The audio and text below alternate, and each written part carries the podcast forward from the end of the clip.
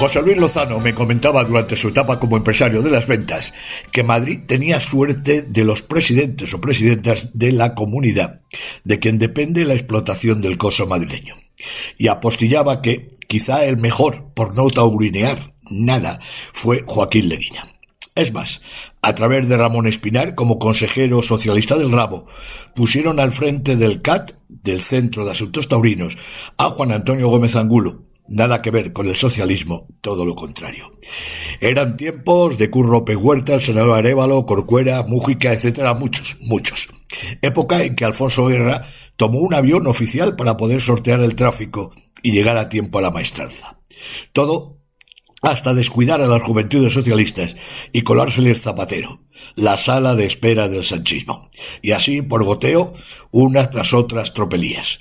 Un ejemplo casi reciente, el de la alcaldesa de Gijón. Solo un ejemplo, porque valdría también los de Cáceres, Valladolid, donde el violentito alcalde Óscar Puente no hacía más que poner palos en la rueda.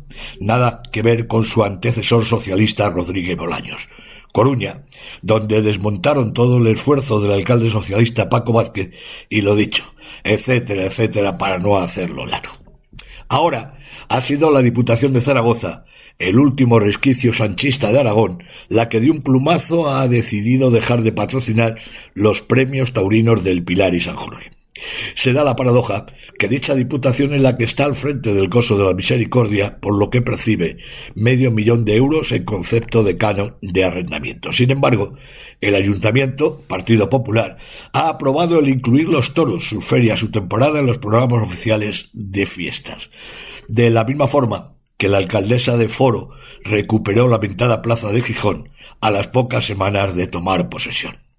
De todas formas, por hacer justicia, aún queda un rescoldo del socialismo clásico, fuera del redil sanchista. Ya sabe, Palmero sube a la palma y dile al palmerito. Quedan esos resquicios como los de la Diputación de Valencia, haciendo una extraordinaria labor, sobre todo con la Escuela de Tauromaquia y el mancheo García Paje, que siguiendo la estela de Bono y Barreda se vuelcan con la tauromaquia a través de su canal de televisión autonómico. Y con estos bueyes, por respetar el dicho, de condición lanar hay que arar. El melifluo sector taurino se pone como siempre de perfil y equidistante proclamando que los toros no entienden de política, mientras estos políticos adrenedizos, de nuevo cuño, fieles al autócrata, atacan a la tauromaquia. Despacito, por la puerta de atrás, quizá en pequeñas cosas como las de la Diputación de Zaragoza con la verdad en puntas.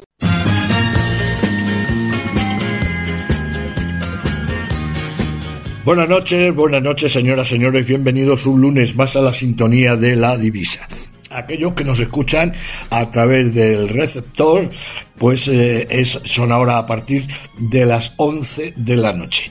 En el receptor, para los oyentes de Madrid Capital, en el 96.9, que es la sintonía de Cadena Ibérica y para La Coruña y alrededores a través de Universal Radio. y para todo el mundo en nuestra web www.ladivisa.es.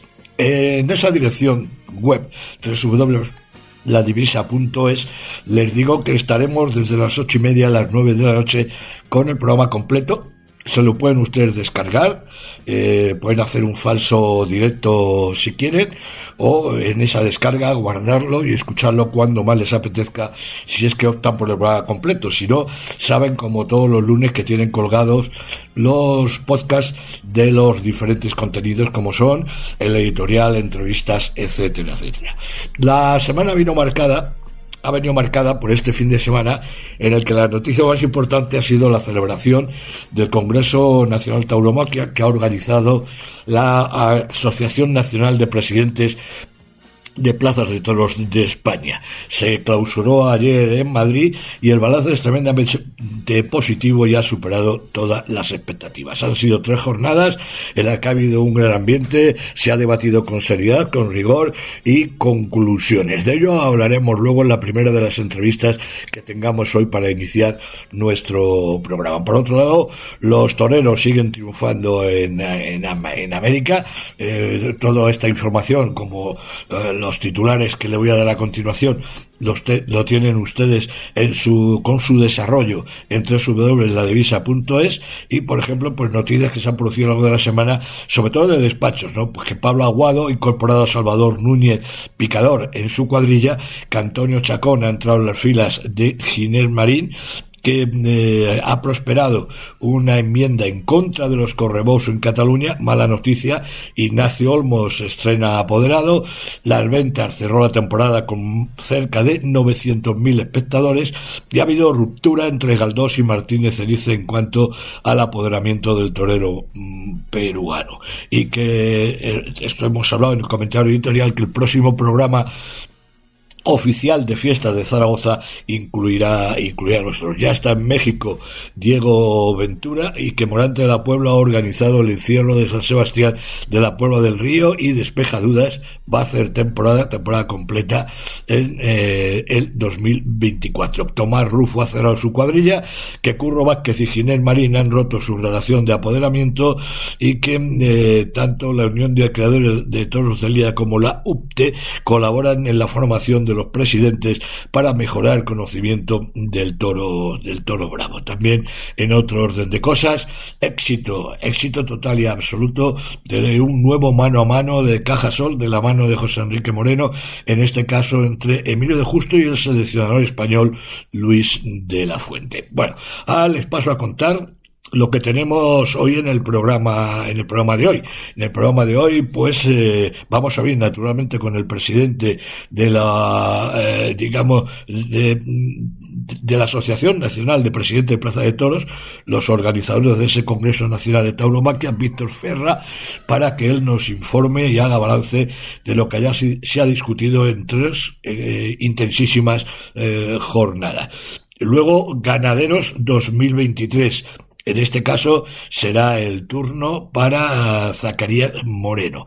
Más tarde Emilio de Justo, uno de los grandes atractivos de esta temporada, superando pues eh, aquella lesión que lo muchísimos meses en 2022 en el dique seco, ha sido galardonado por eh, COPE Ciudad Real y el programa Cargando la Suerte. El programa nos ha cedido una entrevista con Emilio de Justo que la verdad que tiene una gran calidad y una gran sinceridad en las manifestaciones del torero extremeño. Y terminaremos con otra serie que comenzaremos hoy, que es Alternativas 2023, en este caso con Víctor Hernández, que la tomó en Alcalá de Henares después de tener una brillantísima carrera como novillero, incluido Puerta Grande de Madrid.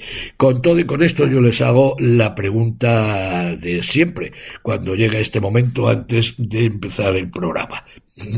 Con todo esto que les he dicho, ¿ustedes creen que hay quien de más? La respuesta es la de siempre, ¿verdad? No, hombre, hombre, pero no lo hagan por regalarme los oídos porque soy el primero que digo que sí hay quien de más. Eh, ¿Que quién? Mire, nosotros, lunes a lunes, superándonos para agradecer su fidelidad y estar con ustedes siendo eh, de su satisfacción lunes tras lunes aquí en la divisa. Comenzamos. Nos espera Víctor Ferra, el presidente eh, de la Asociación de Presidentes de Plaza de Toros de España y organizador del Congreso Nacional Taurino. Luego vendrá Emilio Justo, Ezequiel, eh, Zacarías, Zacarías Moreno y Víctor Hernández. Pónganse cómodos y disfruten del programa. Aprovecho para saludarles nuevamente. Señoras y señores, tengan ustedes eh, una feliz noche. Buenas noches. Aquí comienza una edición más de La Divisa. La Divisa con la solvencia de Pedro Javier Cáceres. Un valor seguro de rigor y fiabilidad. La fiesta nacional es cultura, la fiesta nacional es pasión, oh, la libertad es mi figura de un arte milenario sin igual. La fiesta nacional es cultura, la fiesta nacional es pasión Oh, la libertad en mi figura de un sin igual.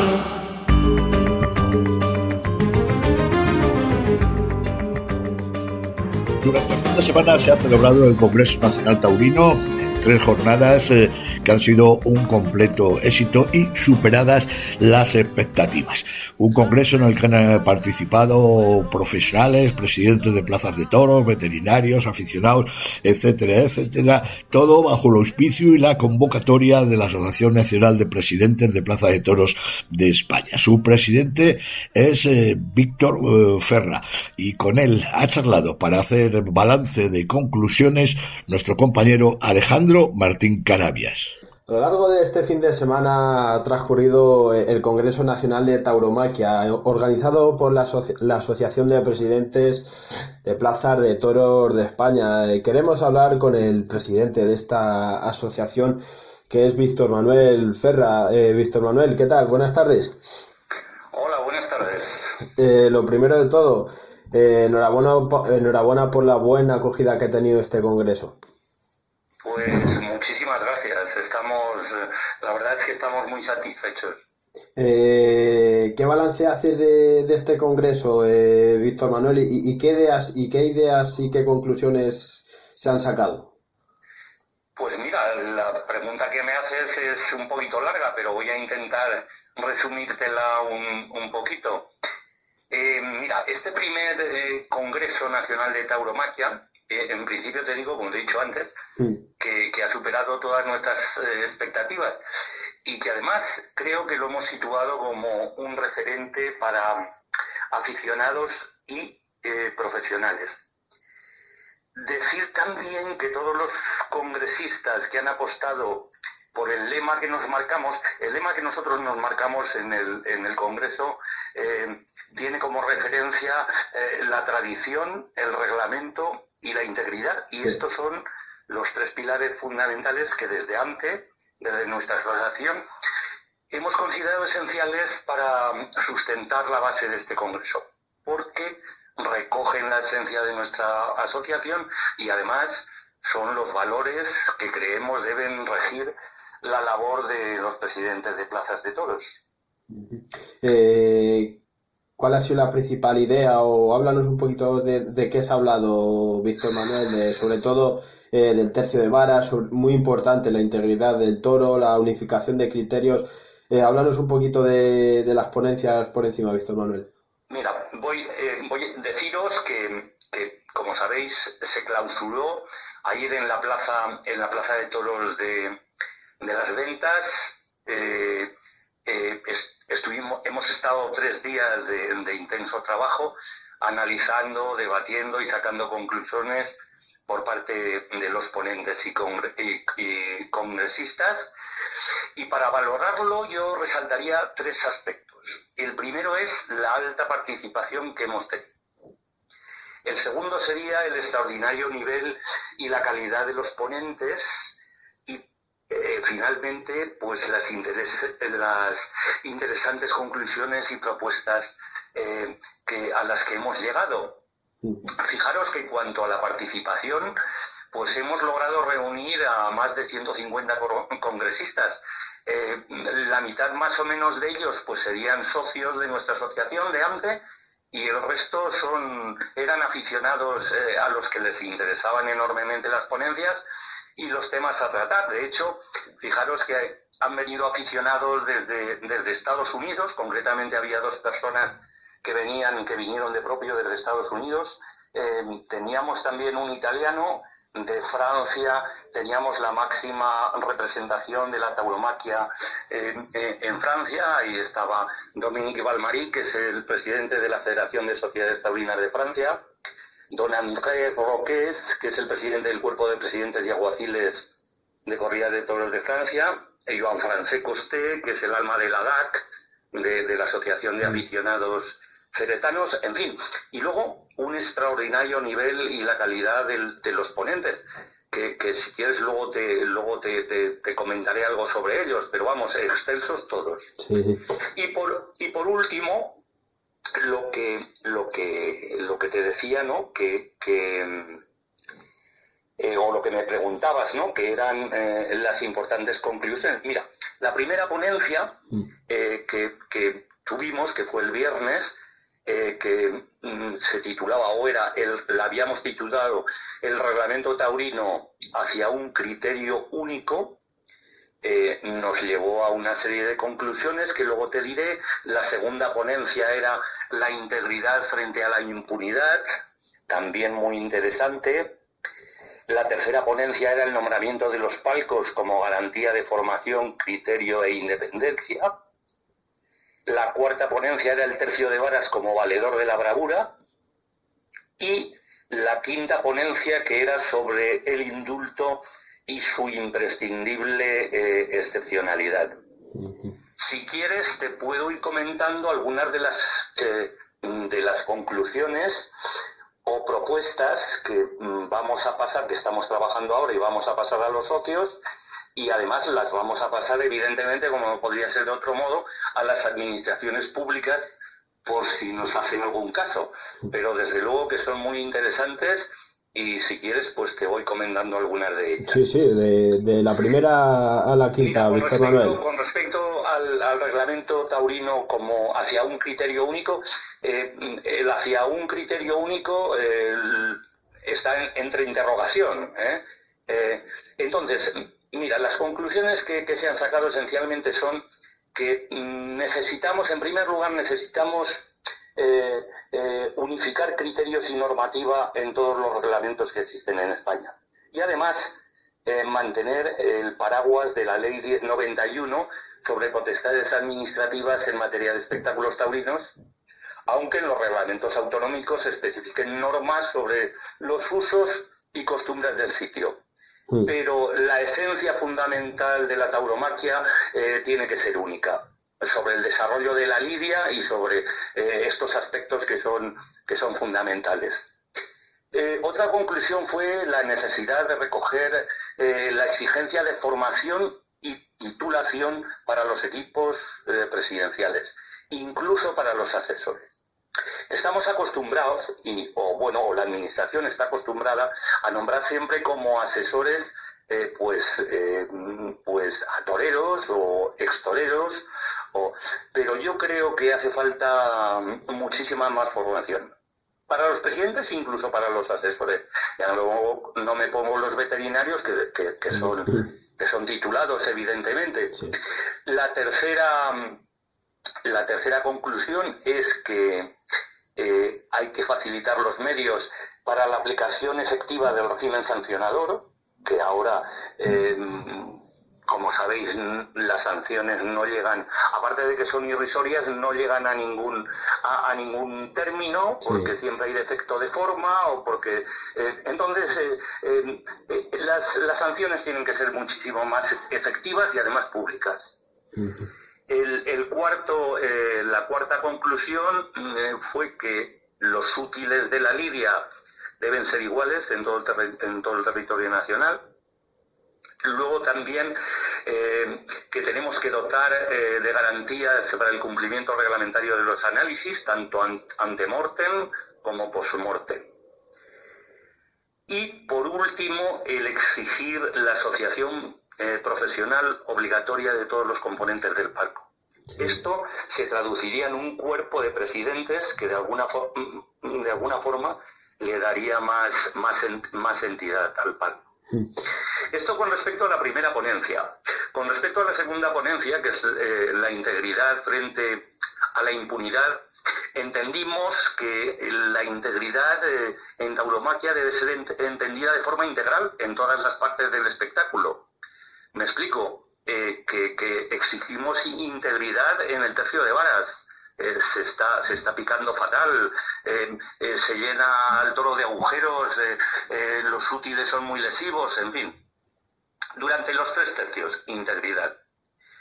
La normativa, exigimos también una normativa legal para el desenfundado en los cuernos de los toros, que recoja que debe estar presente un veterinario de la Administración para levantar acta y además el desenfundado se debe llevar a cabo con 10 o 15 días de antelación para que el toro vuelva a coger las referencias y el sentido de la distancia.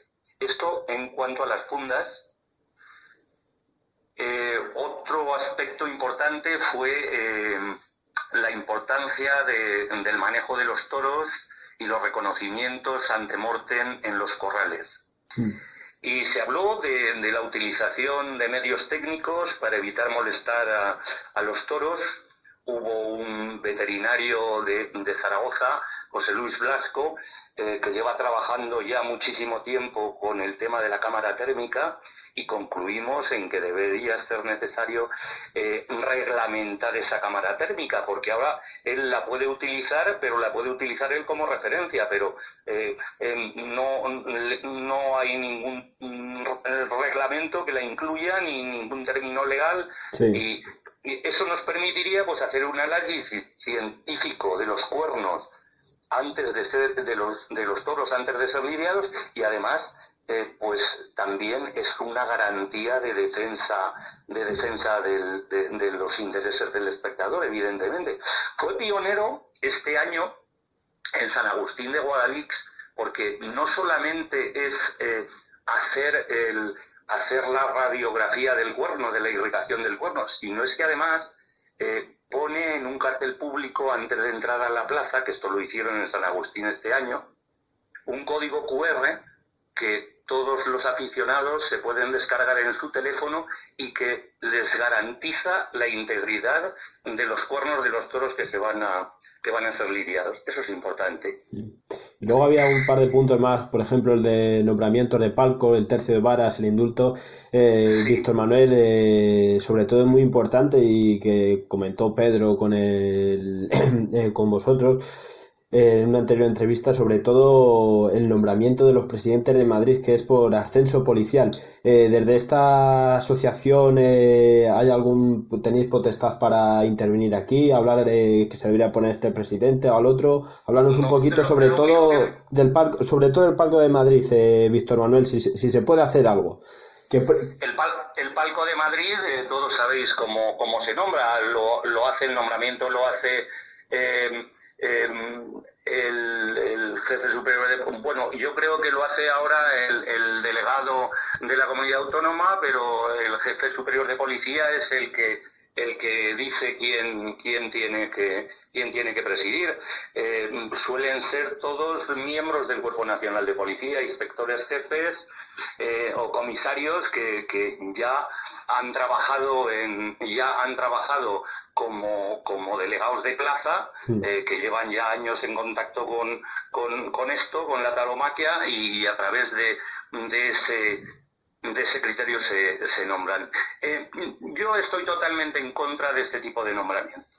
Eh, eh, yo creo que, el nombramiento, eh, la administración lo tiene que hacer teniendo en cuenta unos principios de igualdad, mérito y capacidad y además estableciendo un procedimiento administrativo específico para la, para la solicitud, para la acreditación y para la resolución de los nombramientos que se deben realizar. Porque es que lo mismo que pasa en, Madrid pasa esto, pero en Sevilla también. en Sevilla hacen una lista y al que no les interesa le quitan de la lista y al que no. Eso no es una forma buena de, nombrar a los presidentes.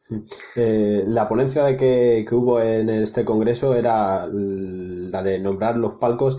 Eh, háblanos un poquito de estas conclusiones y también la del tercio de varas y, la otra, la de indulto Víctor Manuel, de forma resumida y sobre todo las principales ideas para que los oyentes y los aficionados lo sepan. Mira, eh, sobre el nombramiento de los palcos, eh, te lo acabo de decir, eh, es establecer un procedimiento administrativo para, para, nombrarlos y teniendo en cuenta esos, esos principios de mérito y capacidad. Mérito y capacidad, conocimiento. bien, la cuarta ponencia era el tercio de varas, que creo que también me has dicho que te explique algo del tercio de varas. Tercio de varas como valedor de la bravura y, se llegaron a unas conclusiones que fundamental fueron, fundamentalmente fueron eh, pues que los útiles que se utilizan ahora pues son muy lesivos eh, para los toros, que se pica mal, en definitiva, se pica mal. Todas las pullas van atrás, eh, en fin. Entonces, entre las conclusiones está la modificación de los útiles a picar, de los útiles de picar, que, para que sean menos lesivos para el toro. entonces, pensamos que sería bueno eh, la puya cuadrangular que nos expuso que nos expuso el veterinario Julio Fernández eh, del maestro Sales, que es un poquito más pequeña y es bastante menos lesiva la puya triangular que se está utilizando eh, ahora mismo. Eh, también se acordó, pues, elevar reglamentariamente el número de puyazos mínimos, que el toro entrara tres veces al caballo, puesto, puesto en suerte convenientemente, además por el matador, o sea que... y luego otra cosa que a mí me parece fundamental y es que se tenga en cuenta la correcta ejecución de la suerte de varas para que junto con la suerte suprema se valore la concesión o no de la segunda oreja del torero. Eh, los taurinos eh, se echan las manos a la cabeza con esta, con esta opinión, pero porque dicen que es injusta, pero yo creo que sería la única forma de que, de que porque claro, eh, el, el, picador se escuda en el torero, en el maestro, dice, yo lo que me mandan, yo... Eh, entonces, si el torero supiese que tiene en juego la segunda oreja o el salir por la puerta grande, dependiendo de cómo se ha picado al toro, habríamos ganado un, punto importante. En fin, en general, eh, sobre el tercio de varas, creo que eh, hay que modificar el reglamento y hay que hacerlo, pues tiene, tiene que estar bastante más reglamentado, eh, especificando absolutamente cómo se deben hacer cada una de las cosas. Y por último, la del indulto. El, indulto, ¿no? Bien, pues sobre, sobre el indulto y su imprescindible excepcionalidad, eh, concluimos que el toro debe morir en la plaza. Eh, el indulto conlleva dos cosas fundamentales. en primer lugar, eh, eh, a, los, espectadores eh, nos priva de ver el momento cumbre de la lidia, que es la estocada y, la correcta ejecución de, la suerte suprema.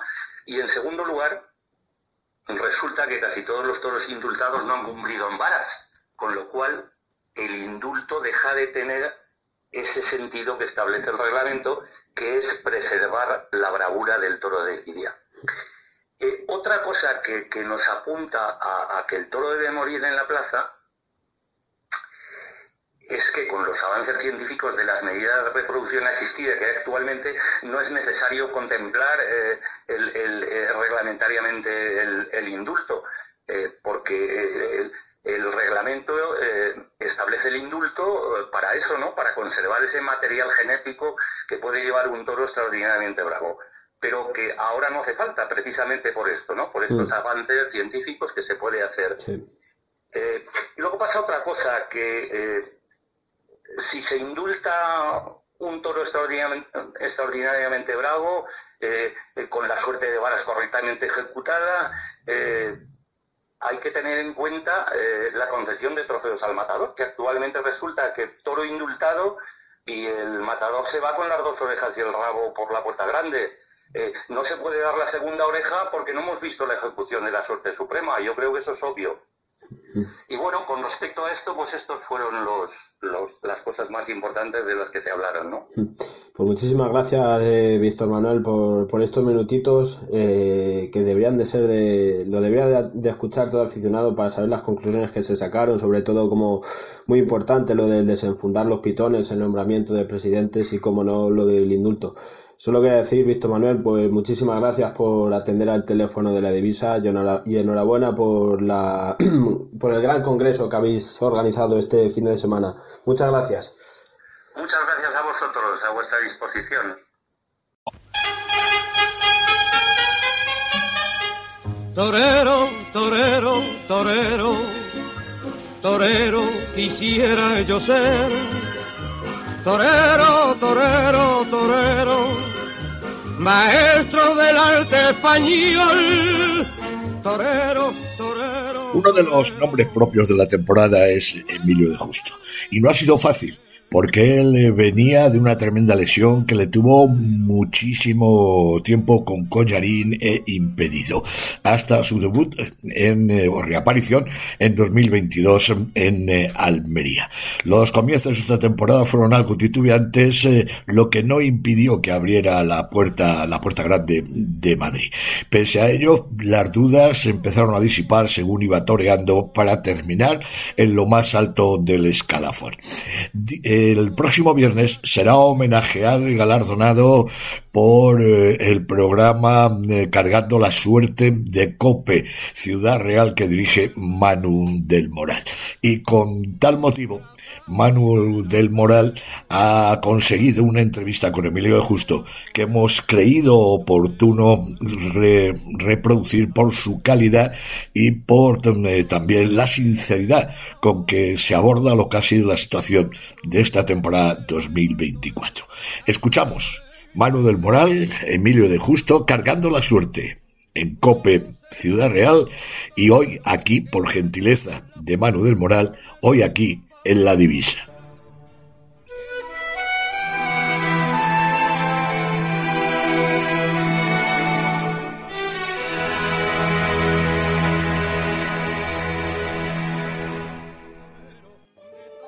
Cuartos trofeos taurinos Virgen del Prado, cena de gala y entrega de galardones. Temporada taurina 2023 de la provincia de Ciudad Real. Viernes 3 de noviembre a las 20.30 horas en los salones del Hotel Restaurante Casa Pepe de Carrión de Calatrava. Presentación de la revista anuario Cargando la Suerte. Cuartos trofeos taurinos Virgen del Prado. Reservas en el 926 814 079. Colabora Cope Ciudad Real. Y uno de los protagonistas que tendremos el próximo día 3 de noviembre en los salones del Hotel Restaurante Casa Pepe para recoger el trofeo Virgen del Prado a la faena más artística de la temporada en la provincia de Ciudad Real, nosotros, que el matador de toros, Emilio de Justo. Emilio, buenas tardes. Hola, muy buenas tardes. Bueno, en primer lugar, enhorabuena no solamente por la tarde de Almodóvar del Campo, que te ha hecho merecedor del trofeo a la mejor faena de los premios Virgen del Prado, sino por esa gran temporada que has realizado este año y que has terminado con unos triunfos incontestables en Jaén, en Zaragoza, en Úbeda, y era la constancia que nos venías mm, acostumbrando desde hace ya mucho tiempo, pero que después de ese percance tan grave y de la reaparición, pues eh, ha dejado toda duda posible, la ha dejado aparte ya. Pues muchísimas gracias, la verdad que ha sido una, una temporada para mí muy importante en lo personal y en lo, en lo profesional por muchos aspectos, por haber sido capaz de, de, de, sobre, de sobreponerse a, sobreponerme a muchas cosas y, y la verdad que bueno, creo que los resultados están ahí, sobre todo en mitad de temporada hacia adelante me he reencontrado con, con el nivel que, que, quiero, que quiero estar y que quiero expresar y ha sido bonito. La verdad que ha sido una temporada con sensaciones muy importantes.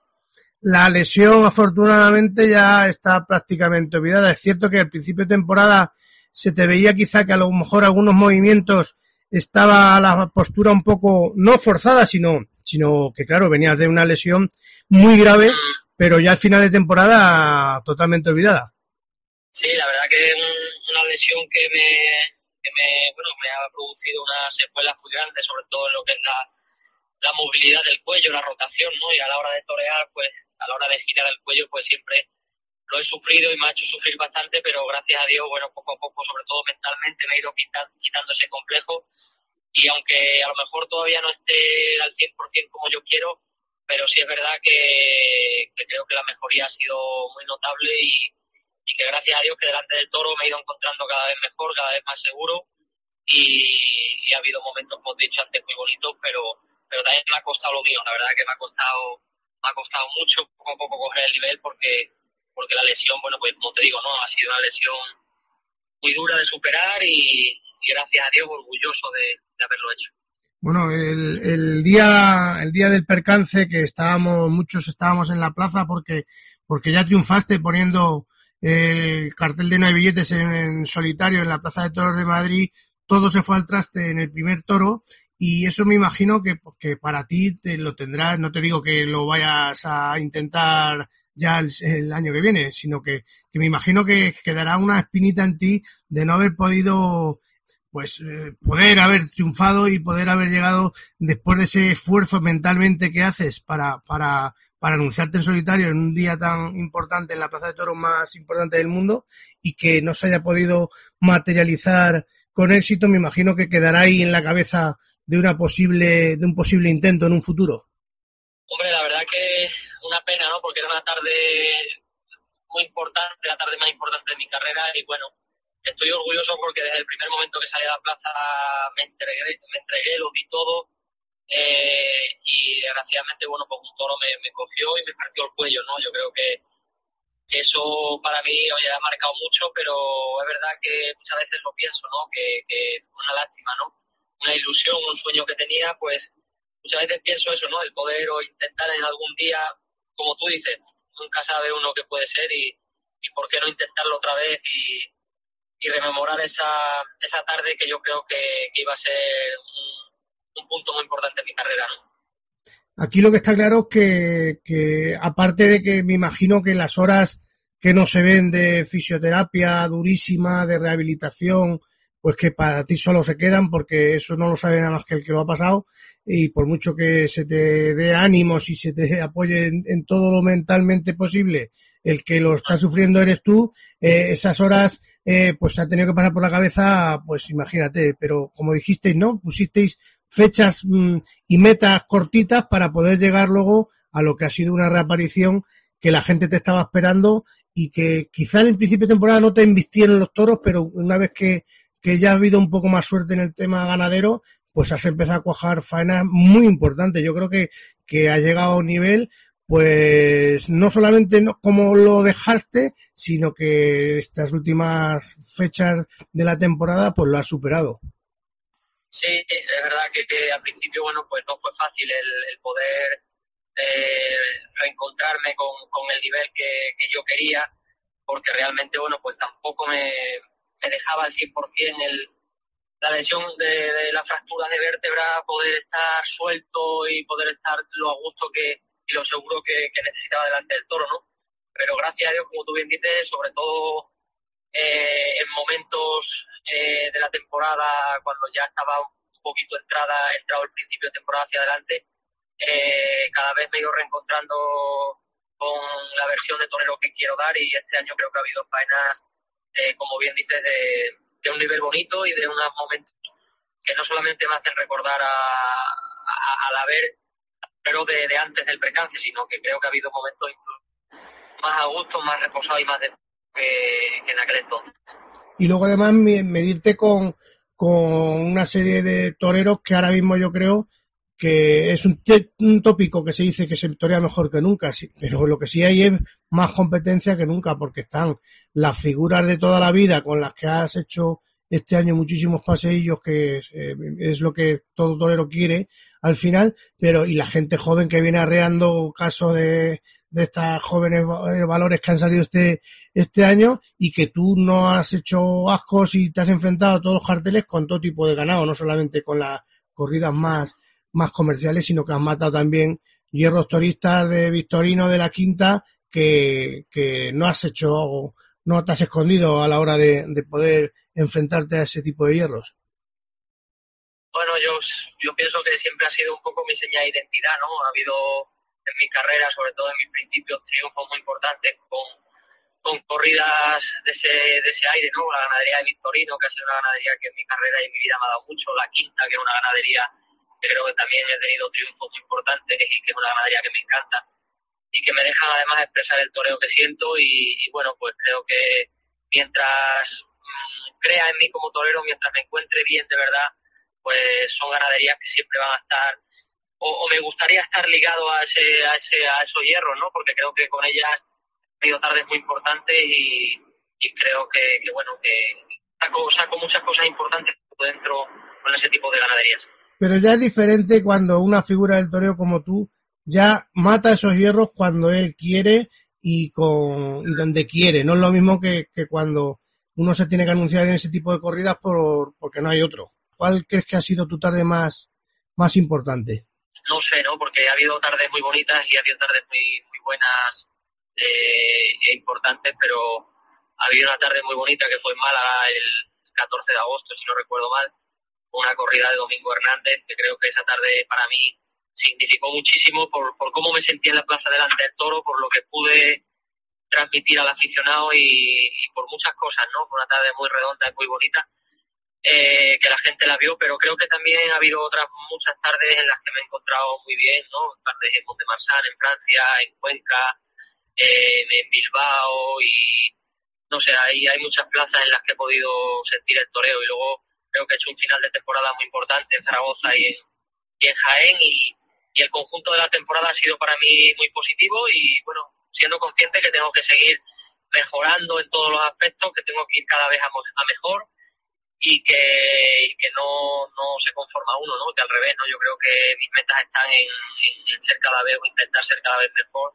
y, y, bueno, pues el año que viene, la temporada 2024 para mí es muy ilusionante, muy bonita y trataré de, de seguir subiendo, consiguiendo objetivos y subiendo peldaños en cuanto a lo artístico. ¿no? La provincia de Ciudad Real este año solo te pudimos ver en Almodóvar del Campo y fíjate si fue importante que te has llevado dentro de una provincia donde hay muchísimos festejos taurinos, pues la faena más artística ha sido para, para ti. Eh, ¿Qué recuerdas de esa tarde? Me imagino que una tarde muy bonita, con un cartel, no se puso el cartel de no hay billetes, creo recordar, por casi 100 entradas, pero una feria eh, de la provincia, pues de las que creo que con ese cartel tan bonito y todo lleno, pues tendrás un recuerdo bonito de esa tarde. Sí, fue una tarde preciosa. Yo creo que además el cartel era un cartel muy bonito para los aficionados y luego, bueno, pues tuve la suerte de encontrarme con, con un toro muy encastado, muy bravo, eh, con mucho temperamento y con mucha transmisión, ¿no? Y la verdad que, sobre todo con la mano izquierda, recuerdo momentos de mucha intensidad y de expresarme y de transmitir mucho a, la gente lo que, lo que siento y, y la verdad que fue una faena, yo creo que intensa, fue una faena intensa, fue una faena aficionado y la disfruté, la sentí y bueno, fue un triunfo para mí importantísimo y creo que bueno, orgulloso ¿no? y agradecido por ese trofeo tan bonito espero recoger.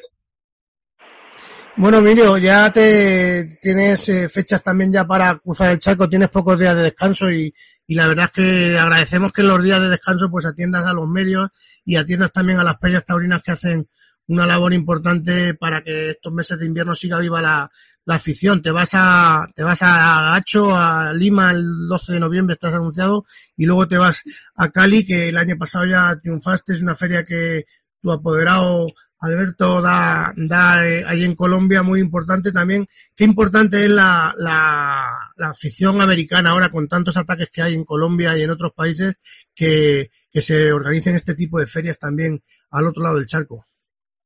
Sí, yo creo que sí. Creo que América siempre ha sido una, tierra con mucha historia en el toreo, con muchas eh, con mucha importancia y creo que los toreros y los aficionados estamos todos muy unidos porque esa llama de la pasión por la fiesta en América no se pierda, a pesar de, como bien dice, de, de muchos ataques taurinos, políticos, que no lo ponen fácil, pero bueno, yo creo que para eso estamos también los que componemos este mundo, ¿no? Para luchar eh, a favor de la tauromaquia y por qué no hacerlo al otro lado del charco, ¿no? Cuando esos países, Venezuela, México, Colombia, Ecuador, Perú, todos estos países donde hay tanta historia taurina escrita, sigan vivos porque yo creo que se lo merece toda esa gente que ama el toreo allí. Pues sí, yo creo que es muy importante porque además cuando las cosas no van bien y cuando hay toreros que están en el banquillo esperando la oportunidad, esos países han ayudado mucho a toreros que luego han demostrado en el momento que han tenido oportunidades, como ha sido tu caso, que, que hay, hay oportunidades que hay que aprovecharlas y que son muy importantes para la tauromaquia en general, no solamente para un torero en particular. Bueno, Emilio, pues te agradezco de corazón los minutos que nos has atendido cargando la suerte con Ciudad Real. Esperamos que llegue el día 3 y poderte saludar personalmente para que recojas este trofeo pues que, que, ya va cogiendo su importancia los trofeos de, cargando la suerte en la provincia y que enhorabuena por, por, por esa pedazo de temporada que has hecho que estamos estamos estábamos ya un poco cansados de toros porque se hace larga la temporada pero a la vez estamos ya deseando que empiece para volver a esas plazas de toros. Pues nada la verdad que todavía queda un poquito para el inicio de temporada pero creo que bonito no este tipo de eventos en el invierno como bien dices para que la afición pues siga incentivándose eh, para todos los que nos gusta este mundo y nada, encantado de poder acompañaros a esa gala, a esa entrega de premios y que disfrutemos de un rato agradable. Pues muchísimas gracias, una pausa y volvemos enseguida. De frente, por derecho, de verdad, cargando la suerte. Tu programa taurino en la provincia de Ciudad Real Bienvenidos a Cargando la Suerte. Seguiríamos hablando de toros con vosotros todo el día, pero tenemos que... De la mano de Manuel del Moral encontrarás toda la información taurina de la provincia de Ciudad Real con opiniones de los protagonistas. Uno sueña con todas estas cosas, igual que cuando uno quiere y empieza a ser torero. Toreros, ganaderos, aficionados, todos tienen su espacio en Cargando la Suerte. Líder de información taurina en la provincia de Ciudad Real todos los jueves en cope.es. Un toro bravo salió a no dejarse matar y en mitad la plaza se paró. Tenía casta de mar y no podía decir a ver quién sale y se pone frente a mí. Con un capote le llamaron la atención y el toro bravo. Hoy en nuestra sección que abrimos el lunes pasado, al igual que hicimos en el ejercicio 2022, Hoy en Ganaderos 2023 vamos a repasar la trayectoria de una ganadería joven, pero que ya desde hace algún tiempo se está convirtiendo en revelación de la temporada. Solamente falta dar ese pasito para tener un gran triunfo en una plaza de primera y consolidarse como la trayectoria que lleva. Hablamos de la ganadería de Zacarías, eh, de Zacarías Moreno y queremos saber cuál es su balance de esta temporada. Charla con él Alejandro Martín Carabias. Mi tesoro de esperanza, fina estampa para el loro del ruego de la maestranza. Toro bravo, mi alegría sobre el campo quiere darte, porque yo sé que algún día En la sección del Campo Bravo de esta semana en la divisa tenemos a una ganadería joven que en vez de ser una promesa ya es una realidad. Eh, no es otra que la que es de Zacarías Moreno. La divisa madrileña ha echado un muy buen 2023 y como no, queríamos hablar con el ganadero. Zacarías Moreno, buenas tardes, ¿qué tal? Hola, buenas tardes. Eh, lo primero de todo, ¿qué balance hace de, de este 2023? Bueno, pues posiblemente en la trayectoria de, de, un ganadero pues ha sido un pasito más. Aquí hay que ir eh, despacito, pero siempre todas las temporadas subiendo un escalón más del, del, de la escalera que te dejaste en la temporada anterior. Y bueno, pues los resultados en general han sido satisfactorios y después de sufrir mucho, que con esto cada vez que lidias sufres, pero bueno, pues, al final de la temporada haces un balance y bueno, ha sido, ha sido bastante positivo. Sí. ¿Mejor que la del año pasado, Zacarías? Bueno, yo no me atrevería a decirte mejor, eh, mejor sino distinta.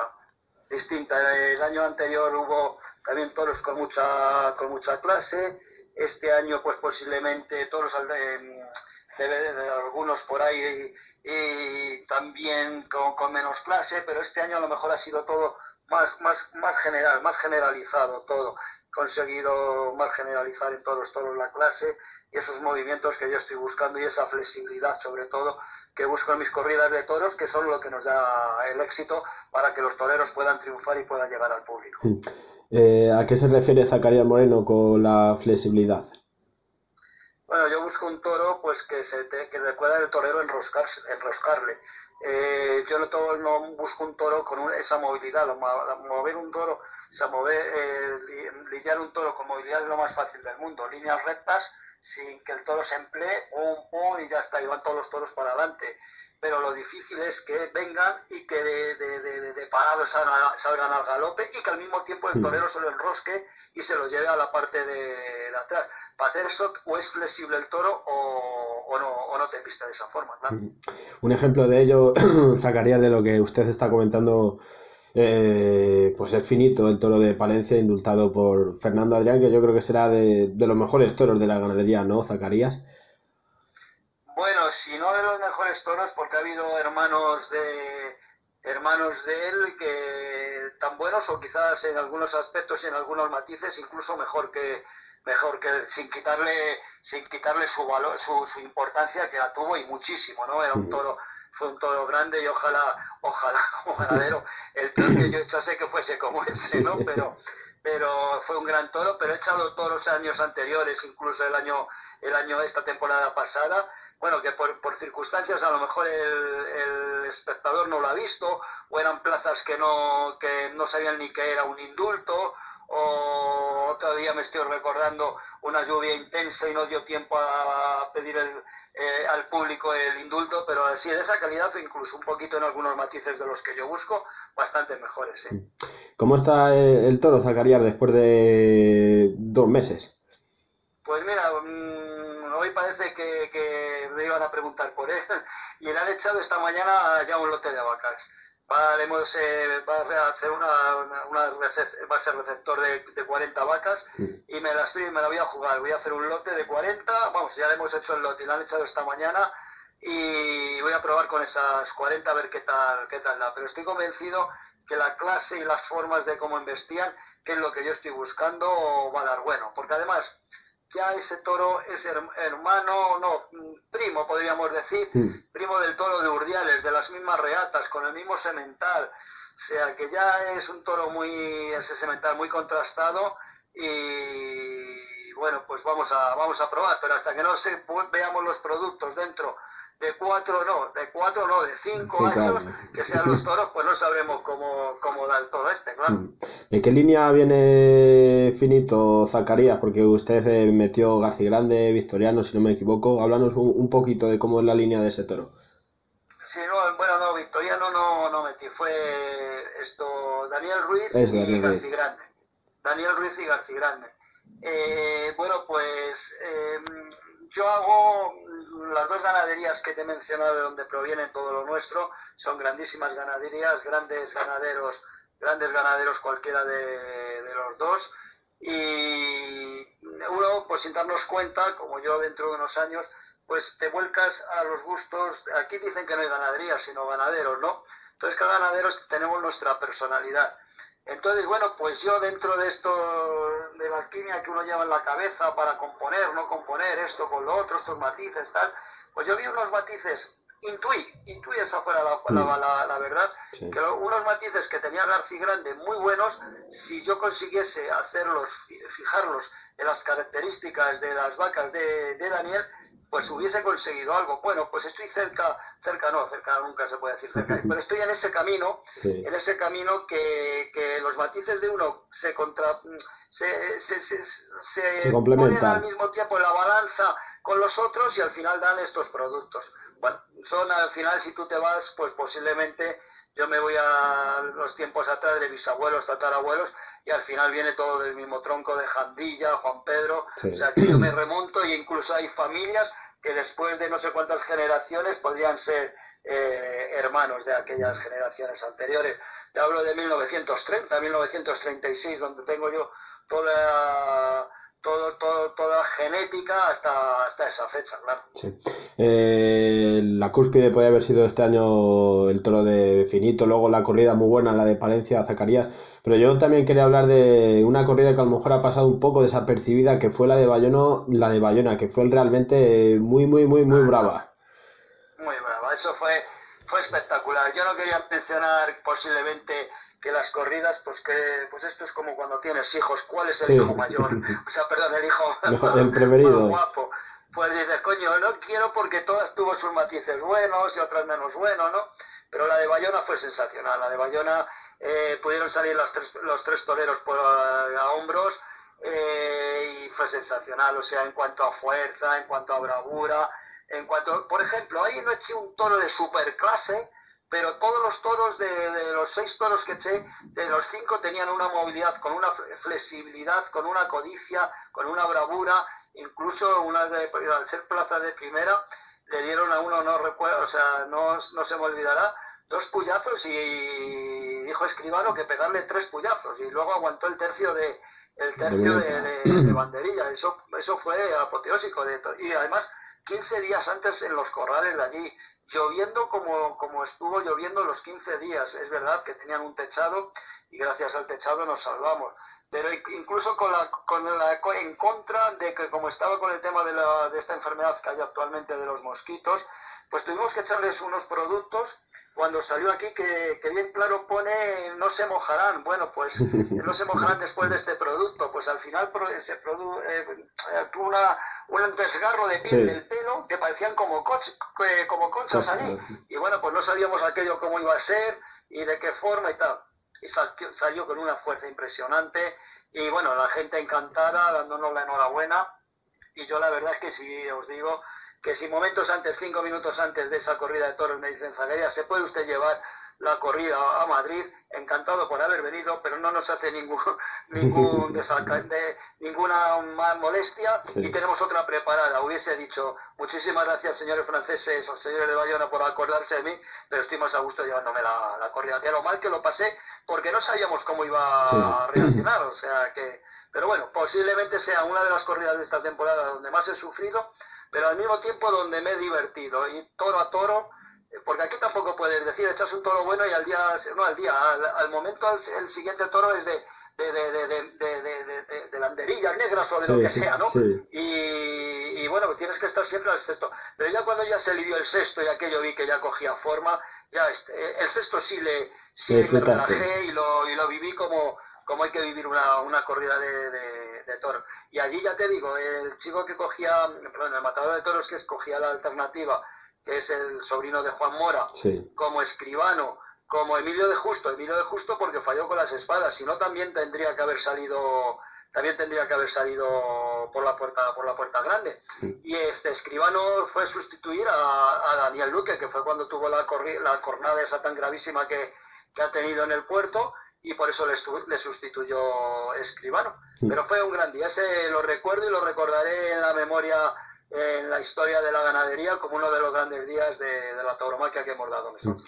Le quería preguntar por, por dos cosas, Zacarías. Eh, la primera es la de mosquito, ha afectado mucho a la ganadería y luego la segunda que en este otoño por fin está lloviendo y me imagino que, que lo estaréis notando ¿no? en el campo y sobre todo a nivel económico. Sí, por supuesto. Eh, este año, gracias a Dios, está lloviendo. Mira, eh, salgo ahora de un sitio que ayer nos dijeron que aquí en la zona de Guadalís había caído 38, 39 litros. Eso, aparte de lo que ha tenido este tiempo atrás, pues bueno, está ahora la hierba que como que, que parece primavera. O sea, eh, están los animales comiendo hierba, con lo cual te estás ahorrando un poco de pienso.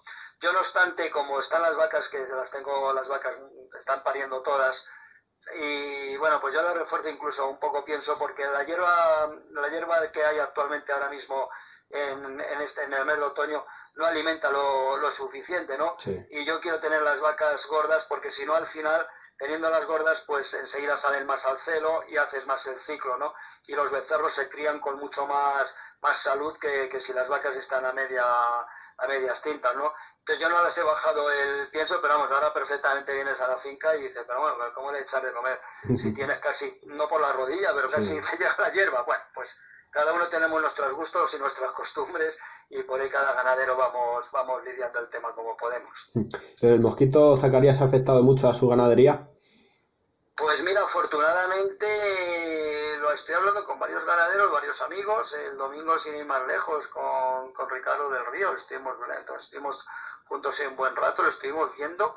Y yo no sé si es que no me habré dado cuenta, pero realmente a nosotros hasta ahora no, no, nos ha, no nos ha afectado en exceso, ¿no? Posiblemente hemos visto a lo mejor que unos animales se han quedado un poco tristes unos días y pueda ser por el mosquito, pues, pues no lo sé. Esa es la pura verdad que no lo sé, o algún enfriamiento, es que no lo sé.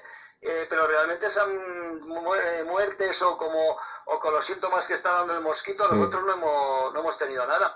Incluso la corrida de Bayona, que ya cuando lo de Bayona estaba con esto del mosquito, lo analizamos, pero no, analizamos a 8 que llevamos, teníamos, no, teníamos 8, 10, 12, 14, 14 toros preparados para, para para ese evento y analizamos los 14 y ninguno nos dio positivo al mosquito. Luego, a mí también me extraña, todo el mundo lo está pasando y que nosotros no lo hemos pasado, pues no lo sé. Ayer me comentaba Ricardo que al Bravo le da, le da bastante menos. Pues puede ser, puede ser que sea, que sea así. Ya la última, Zacarías, para 2024, ¿cuántas corridas tienes apartadas, eh, novilladas? Y si se puede decir, pues algún sitio de importancia.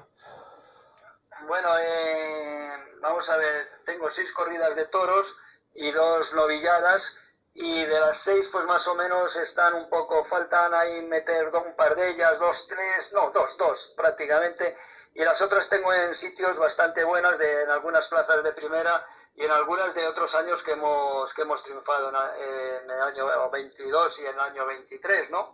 Pero lo que sí, te podría decir nombres, pero me suena un poco mm, duro, porque lo suyo es que lo digan las empresas cuando llegue el momento y anuncien los carteles y hay algunas empresas que previamente tienen que mandar los carteles con los toreros y las ganaderías para que se lo aprueben. Entonces estaría mal por mi parte que ya avanzase de momento a las fechas que estamos en el mes de, últimos de octubre ese el tipo ya de cartel. Pero vamos, están, vamos a ir a plazas importantes y con un último empujoncito que se nos dé bien y no tengamos muchas muchas desgracias de, peleas y cosas de estas, pues intentaremos estar en, las plazas más importantes que podamos. Pues casi sea Zacarías que el año que viene veamos anunciado su hierro y sobre todo que se están apuntando las figuras y que el año que viene veamos a, pues a los Morante, Rufo, Castela, etcétera, etcétera, Luque matando sus corridas. Y solo quería decirle que enhorabuena por lo conseguido, Zacarías, y mucha suerte para este 2024 que entra. Pues muchas gracias a vosotros por el bien que hacéis para la teromaquia, dando su difusión, que ojalá hubiese como vosotros un montón de programas más. Muchas gracias. Muchas gracias, Zacarías. Adiós. Adiós, hasta luego. La divisa. Con la solvencia de Pedro Javier Cáceres. Un valor seguro de rigor y fiabilidad.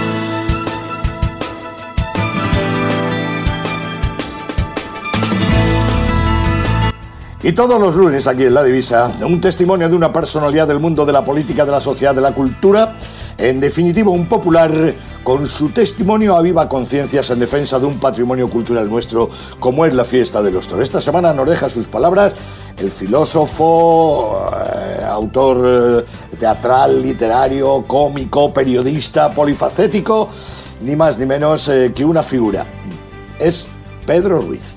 Hola, soy Pedro Ruiz el recuerdo que me trae la fiesta de los toros es encontrado. De pequeño mi padre y mi madre me llevaban en Barcelona a la Monumental a ver las primeras epopeyas de Chamaco, de Arruza y de otros eh, toreros de la época. Mi padre siguió toda la carrera de Manolete porque uno de sus jefes, mi padre era chofer particular, era un apasionado de Manolete. Yo cuando contemplo la fiesta veo la parte bella, que me gusta, y veo también la parte dura, que no me gusta.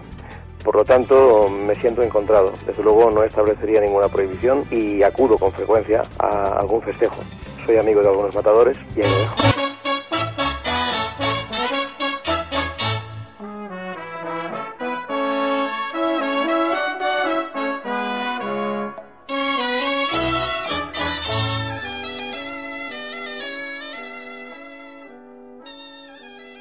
Y tras el testimonio con la sardana típica de la Santa Espina, que es la que debería ser el himno de Barcelona, llega cada día el minuto de Barcelona. Es ese tiempo que le dedicamos a la afición barcelonesa desde hace muchísimos, muchísimos años y sin faltar una sola cita durante todas las semanas para que sepa la afición catalana como la sociedad catalana que no están solos. En unos momentos que yo creo que son importantes en Cataluña y que vive nuestro compañero Manuel Salmerón con, con, con como fue la manifestación de ayer y sobre todo celebrando los 30 años ininterrumpidos eh, del programa de Tendido, 5 en Radio Samboy.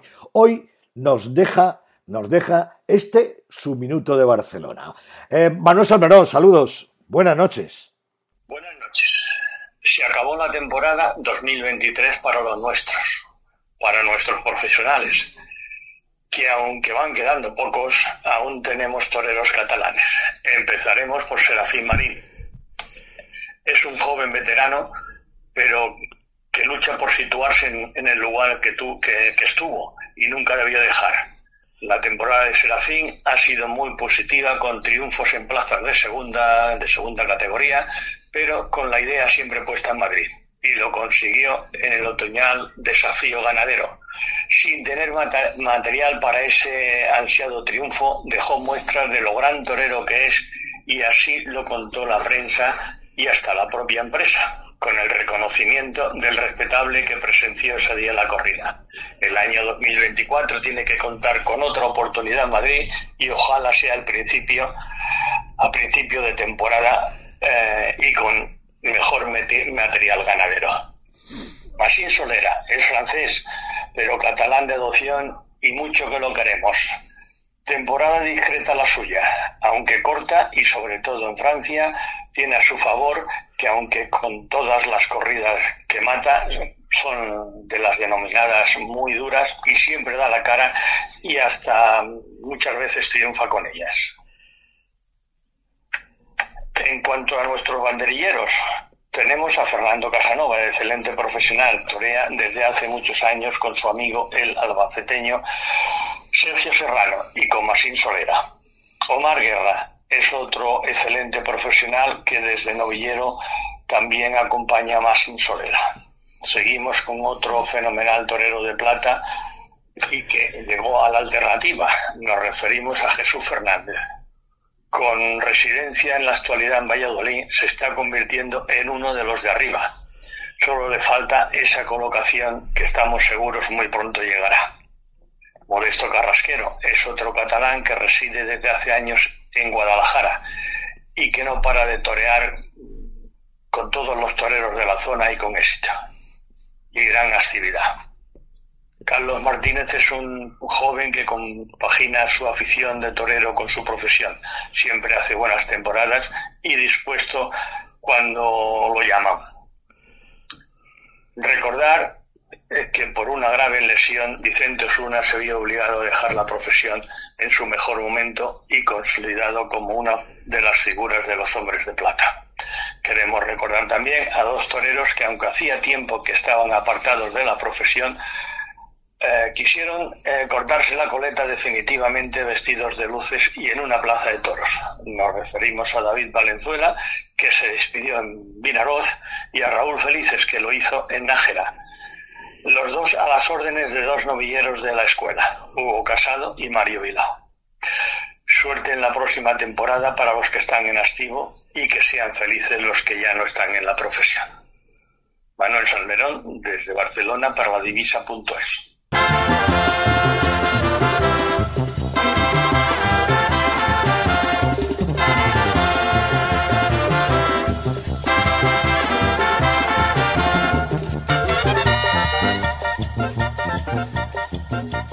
Bien, pues eh, hasta aquí por hoy. Suficiente. ¿eh? Creemos que hemos cumplido con nuestra obligación de relatarles todo lo que es actualidad en el mundo de los toros, tanto en los ruedos como fuera de los ruedos, con interesantísimas, entendemos, entrevistas a los personajes que han protagonizado la actualidad taurina. Volvemos el próximo lunes cuando sean las 11 de la noche en este programa online a través de www.ladivisa.es eh, y en antena en el 96.9 para los oyentes de Madrid, la sintonía de cadena ibérica y para La Coruña y alrededores a través de Universal, de Universal Radio. Sepan que el programa, aunque se emite a las 11 de la noche, ya sus contenidos y sus audios, sus podcasts y el programa entero para poderlo escuchar o descargárselo y escucharlo cuando quieran, que es la divisa la carta, aunque el programa, repito, tiene como horario de emisión las 11 de la noche, desde las 8, 8 y media de la tarde, ya tienen ustedes toda esa serie de contenidos. Y nos vamos, como es habitual, con el flamenco de cierre. En este caso es Rafael Farina y una de las coplas más populares y más taurinas en eh, homenaje al monstruo de Córdoba, Manuel Rodríguez Manolete. La copla se llama Las campanas de Linares. Suenan campanas, suenan campanas de nuevos nombres, tanto en ganaderos eh, como en toreros, para refresco generacional de la fiesta. Las campanas de Linares. Rafael Farina. Ahí se quedan ustedes. Bueno, pues eh, señores, nada más me queda desearles buenas noches y que disfruten de esta maravillosa voz. Saludos. Manolete muere en la Plaza de Toros de Linares. Corría agosto de 1947. Las campanas de España lloraron asombradas de pena y dolor. Pero hubo una voz y unas campanas que sonaron con más intensidad que ninguna. Era la voz de Rafael Farina llorando la muerte del torero en esta bella y quejumbrosa canción de Ochaíta, Valerio y Solano, Las campanas de Linares.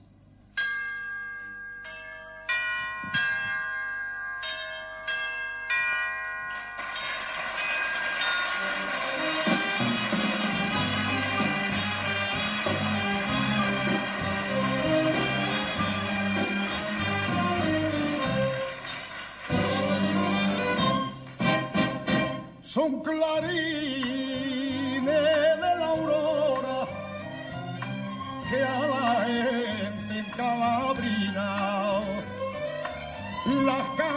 campanitas de tesoro esta tierra de la mina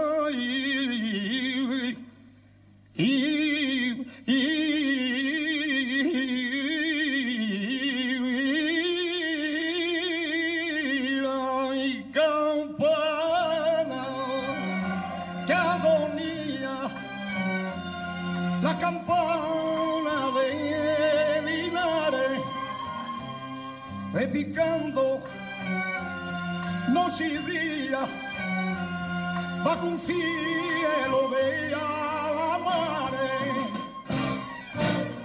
Hay torito nervioso que está junto a mí, invita que quiere probar su valor, mirando al tendido sin miedo de ti. La plaza le ciega con su resplandor. Él quiere en la arena sembrar un jardín que da su faena faena, divisa de olor.